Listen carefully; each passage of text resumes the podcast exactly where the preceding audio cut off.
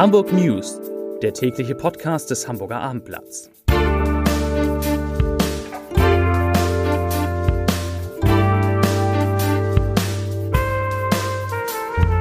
Herzlich willkommen. Mein Name ist Lars Heider und heute möchte ich mich zunächst einmal bei all den vielen Menschen da draußen bedanken, die diesen Podcast, die die Hamburg News abonnieren. Es sind inzwischen mehr als 100.000. Vielen, vielen Dank. Ja.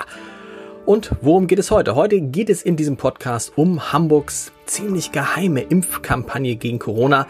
Aber wir lüften ein paar Geheimnisse. Weitere Themen sind, warum Autofahrer in der Stadt besonders gefährlich leben, warum ein neuer Streik im ÖPNV droht und vor allen Dingen wann und was Dieter nur an Sylt so mag. Und natürlich gibt es wieder eine große Portion Linda Zerwakis am Ende. Und zunächst gibt es wie immer die Top 3, die drei meistgelesenen Themen und Texte auf Abendblatt DE auf Platz 3 schwere Zusammenstöße, zwei Autos nach Unfällen in Rahlstedt umgekippt. Auf Platz 2 Streik, keine Busse und U-Bahn am Adventssonntag und auf Platz 1 Corona. Hier sind die Impfzentren in Schleswig-Holstein. Das waren die Top 3 auf abendblatt.de. Ja, der Hamburger Senat, der gibt sich, warum auch immer, alle Mühe, Details über die Impfkampagne gegen Corona in Hamburg möglichst geheim zu halten. Doch so viel ist klar. Ab dem 1. Dezember könnte theoretisch in zwei zu Impfzentren umgebauten Messehallen mit der Immunisierung der Bevölkerung in Hamburg begonnen werden. Dazu wurden im Internet rund 30 Stellen für Leute ausgeschrieben, die da impfen sollen. Geimpft werden soll in einem Fließbandverfahren. Jede Impfung soll nach Arbeitsinformation inklusive Aufklärung nur 10 Minuten dauern. Also ab 1. Dezember in den Messehallen. Zwei Messehallen werden zu Impfzentren umgebaut. Wie viele Impfdosen Hamburg noch in diesem Monat bekommen kann, das steht noch nicht fest. Es scheinen, aber auch das wird immer klarer, mehr als 100.000 zu sein. Also es geht wohl doch noch alles vor Weihnachten los. Die CDU in der hamburgischen Bürgerschaft, die verlangt vom Senat eine Debatte und Mitsprache darüber, wer denn nun zuerst geimpft werden soll, wenn der Corona-Impfstoff denn auch in Hamburg verfügbar ist. Fraktionschef Dennis Thering, der beklagt, dass Hamburg, ich zitiere, wie beim Fehlschlag bei den völlig verspätet eingerichteten Testzentren, Zitat Ende, anderen Bundesländern hinterher hinke. Er fordert, dass der rot-grüne Senat nicht nur auf den Standort Messehallen seine Aktivitäten beschränken darf, sondern dass es auch weitere dezentrale Impfzentren geben müsste und auf jeden Fall müssten auch die Hausärzte in die Impfstrategie eingebunden werden. Das geht ja, weil es einen dritten Impfstoff gibt, den man ganz normal im Kühlschrank lagern kann, der Impfstoff von AstraZeneca. Zu den Zahlen von heute. Heute meldet Hamburg 392 Neuinfektionen. Gestern waren es ja 237. Viel wichtiger der Vergleich mit dem vergangenen Dienstag. Da waren es 424. Also sind heute weniger gemeldet worden als vor einer Woche. Und damit sinkt der 7-Tage-Wert von gestern 133,4 auf heute 131,7 Neuinfektionen je 100.000 Einwohner. Was sagt die Stadt dazu? Marcel Schweitzer hat sich dazu geäußert, der Senatssprecher. Er sagt, ich zitiere, die sinkende Inzidenz ist ein Zeichen dafür, dass die Welle gebrochen ist. Doch die Zahlen der Neuinfektionen sind weiterhin zu hoch. Insbesondere zu hoch, sagt äh, Marcel Schweizer, sei die Zahl der Patienten auf Intensivstationen. Das sind aktuell 90. Und deshalb appelliert der Senatssprecher und der gesamte Senat an alle Hamburgerinnen und Hamburger, Kontakte so weit wie möglich einzuschränken. Das wird ja wahrscheinlich morgen dann auch in der Runde der Ministerpräsidenten und Ministerpräsidenten mit der Bundeskanzlerin beschlossen. Auf der Tagesordnung steht ja, dass sich jeder Haushalt nur noch mit einem anderen Haushalt dann treffen darf, wenn die Gesamtzahl der Personen, die zusammenkommen, nicht mehr als fünf, nicht, nicht die Zahl fünf übersteigt. Kinder bis 14 sind da nicht mitgerechnet. Das soll wohl morgen beschlossen werden.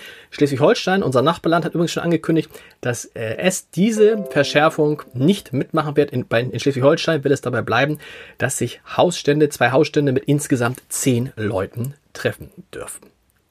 Zum nächsten Corona-Thema. Das Hamburg Center for Health Economics der Uni Hamburg hat in einer groß angelegten Studie jeweils 7000 Menschen in Deutschland, den Niederlanden, in Dänemark, Frankreich, Italien, äh, dem Vereinigten Königreich, also Großbritannien und Portugal zu ihrer Einstellung zu Covid-19 und den damit verbundenen Risiken und Maßnahmen der Politik befragt. Und wir haben jetzt die ersten Ergebnisse, die, die für uns interessant sind. Das ist nämlich interessant.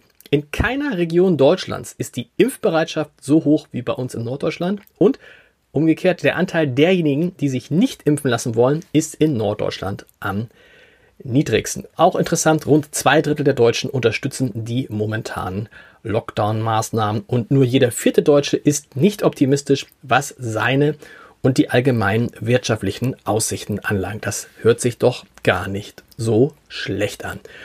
Die letzte Meldung aus dem Umfeld Corona und die trägt einen kleinen Hoffnungsschimmer in sich, denn die Steuereinnahmen Hamburgs sollen nicht ganz so stark einbrechen, wie bislang befürchtet worden war. Statt bei knapp 5 Milliarden Euro soll das Minus in den Jahren 2020 bis 2024 nur in Anführungsstrichen bei rund 4,5 Milliarden Euro liegen. Dieses etwas überraschende Ergebnis der November-Steuerschätzung hat heute Finanzsenator Andreas Dressel im Rathaus bei der Landespressekonferenz äh, vorgestellt.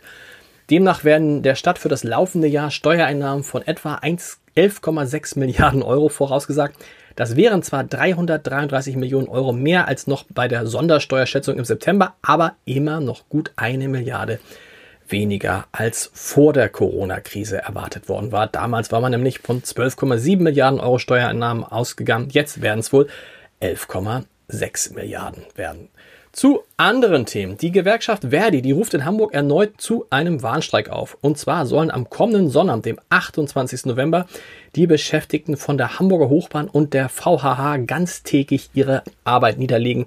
Das hat Verdi heute angekündigt. Nicht betroffen von diesen Streikmaßnahmen wären die S-Bahn und die Regionalbahnen. Die gehören ja zur Deutschen Bahn. Die Hochbahn hat kein Verständnis für den angekündigten Streik und hält diesen für unverantwortlich. Der Streik der soll am Betriebsbeginn beginnen und dann bis Betriebsende andauern und würde somit unter anderem Fahrgäste treffen, die am ersten Adventswochenende mit Bus und Bahn zum Weihnachtseinkauf in die Innenstadt möchten.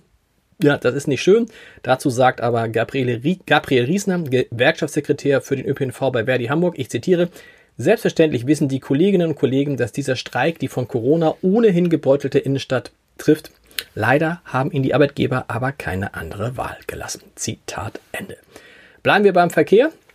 Denn Hamburg ist für Autofahrer ein besonders gefährliches Pflaster. Hier gibt es bundesweit die meisten Unfälle. Zumindest geht das aus dem Karambolage-Atlas 2020 der Generali-Versicherung hervor, der alle zwei Jahre veröffentlicht wird. Danach ist die Gefahr für einen Verkehrsunfall in der Hamburger Innenstadt und in den Stadtteilen rund um den Hauptbahnhof besonders hoch, aber auch im Süden der Stadt sowie in Schnelsen und Niendorf kracht es überdurchschnittlich häufig. Insgesamt verzeichnen 26 der über 100 Hamburger Stadtteile 12,5 oder mehr Kfz-Schäden pro 100 Fahrzeuge und insgesamt liegt die Stadt mit, mit einem Durchschnitt von etwa 12 Prozent auf Platz 1 in Deutschland und hat damit Berlin überholt. Berlin liegt nur noch auf Platz 2. Das ist so ein Spitzenplatz, den man eigentlich nicht möchte. Berlin liegt nur noch auf Platz 2 mit 11,7 Prozent.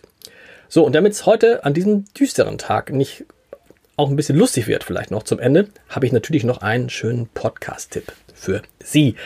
Und zwar ist in meinem Podcast Entscheider treffen Heider kein geringerer zu Gast gewesen als Dieter Nuhr. Und er zeigt in diesem Podcast eine andere Seite, eine Seite, die man von ihm nicht so kennt, denn Dieter Nuhr ist ein Reisebegeisterter, jemand, der unglaublich viel gereist ist, als das noch erlaubt war. Und er ist dabei in Ländern gewesen, in die man eigentlich gar nicht reisen kann, es sei denn, Zitat von ihm selber, es macht einem nichts aus, massakriert zu werden wie zum Beispiel in Mali. Da war Dieter, Mu Dieter Nuhr, er war auch im Jemen, er war im Iran, er war in Nordkorea. Und darüber habe ich mit dem Kabarettisten gesprochen äh, in meinem Podcast. Es geht um den Segen der Global Globalisierung. Es geht aber auch äh, um die Selbstüberschätzung von Fridays for Future. Wir sprechen über Indien und über Sylt. Und Dieter Nuhr verrät, wo die Menschen am freundlichsten sind und wo es den allerbesten Kaffee gibt. Und das ist wirklich ein erstaunliches eine erstaunliche Aussage, die er da trifft. Die neue Folge von Entscheidertreffen Heider hören Sie ab sofort unter www.abendblatt.de slash Entscheider. Und jetzt kommen wir noch zum Leserbrief des Tages. Der kommt von Bernd Rickert von der Hamburger Volksbühne und der freut sich über den Aufstand der Kultur. ähm, die nicht vergessen werden will, zu Recht, äh, darüber haben wir auch in diesem Podcast schon berichtet, und schreibt, ich zitiere, es geht mal nicht um die finanzielle Notlage der Kulturschaffenden, sondern um unser aller Grundrecht auf Kunst, Kultur und Bildung. Da möchte ich mich dem offenen Brief der Verantwortlichen unserer Kultureinrichtungen aus vollem Herzen anschließen. Kulturorte müssen zu unser aller Wohl bald wieder geöffnet werden. Gesellschaftliche Entwicklung braucht wieder lebendiges Theater, so bald wie möglich. Ausrufezeichen. Leserbriefende, Podcastende. Jetzt gibt's noch wieder Linda Zerwakis, eine neue Folge des Gute Nacht Podcasts. Heute Abend wieder um 21 Uhr auf abendblatt.de. Und wir hören uns morgen wieder. Bis dann. Tschüss.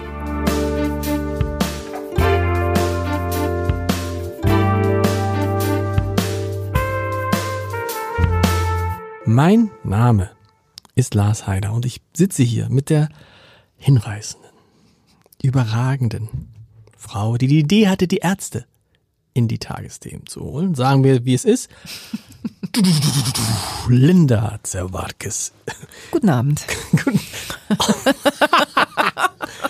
das ist so irre. Das ist dann, man denkt sofort, ähm, Du wolltest irgendwas sagen, Linda. Du wolltest mich. Ja, ich habe gerade das Gefühl, ah, wenn, wenn mir jetzt jemand Verkehrsmeldungen geben würde, ich würde dir die auf der A1 zwischen Hamburg und Lübeck ist ein ist ein Reh auf der Fahrbahn. Bitte benutzen Sie den Abschnitt zwischen.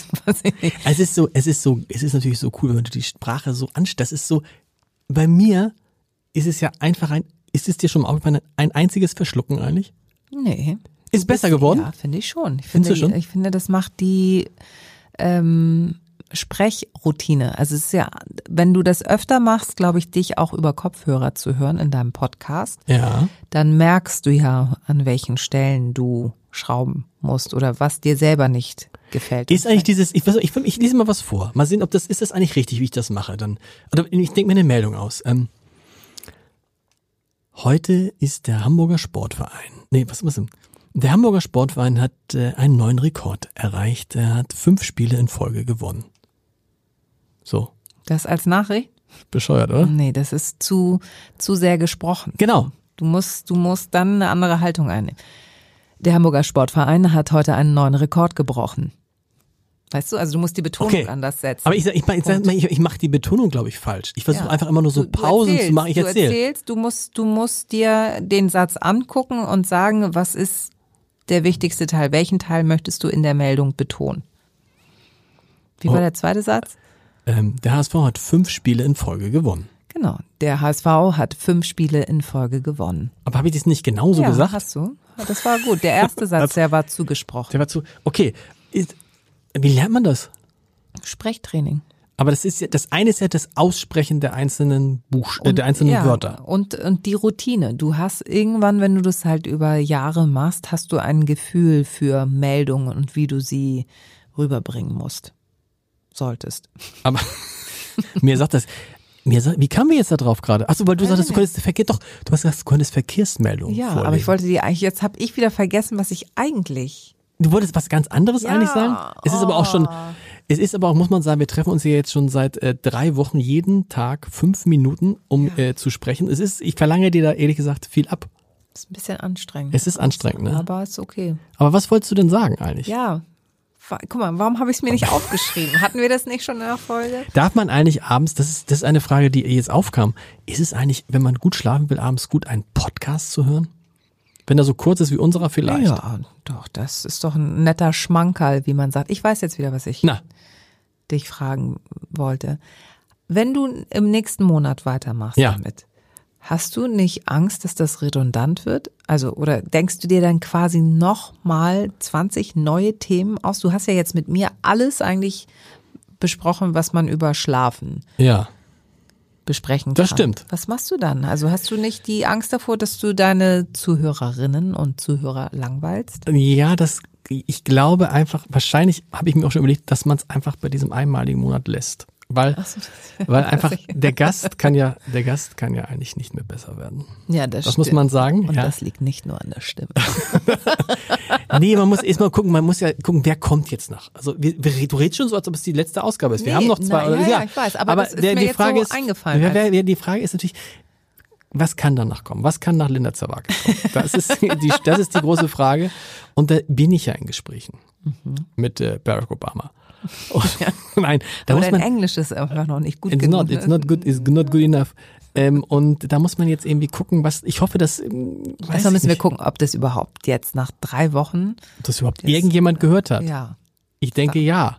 Ich hoffe mal. Es waren ja, ne? es waren ja, ein, also zwei ich waren fand- ganz Ich witzig. hatte auf jeden Fall meinen Spaß. Sag mal, aber Linda, jetzt mal ganz ehrlich, du weißt, wir haben noch jetzt zwei, drei. Also ja, das, so, das geht hört sich mal, so ein bisschen das hört sich so ein bisschen so an, so pass mal auf, äh, ich muss jetzt auch, äh, ich muss jetzt auch los. Nee, ich, also das sind Ja. die Fallzahlen. Das ist der, ich will einfach mal wissen, wie, wissen- wie die aktuellen Zahlen, Fallzahlen Ich kann das, ich, ich möchte nicht, hier. die, die, die, Ausfallen. ja, die, ich bin gespannt. Die Zahlen, vielleicht sagen auch viele, nee, ich möchte jetzt nur Linda Zerwakis. Ja. Der Heider soll weg. Dann hast du, was ist denn mit deinem, was ist aktuell? Du bist podcastlos, Ist, ja. oder nicht?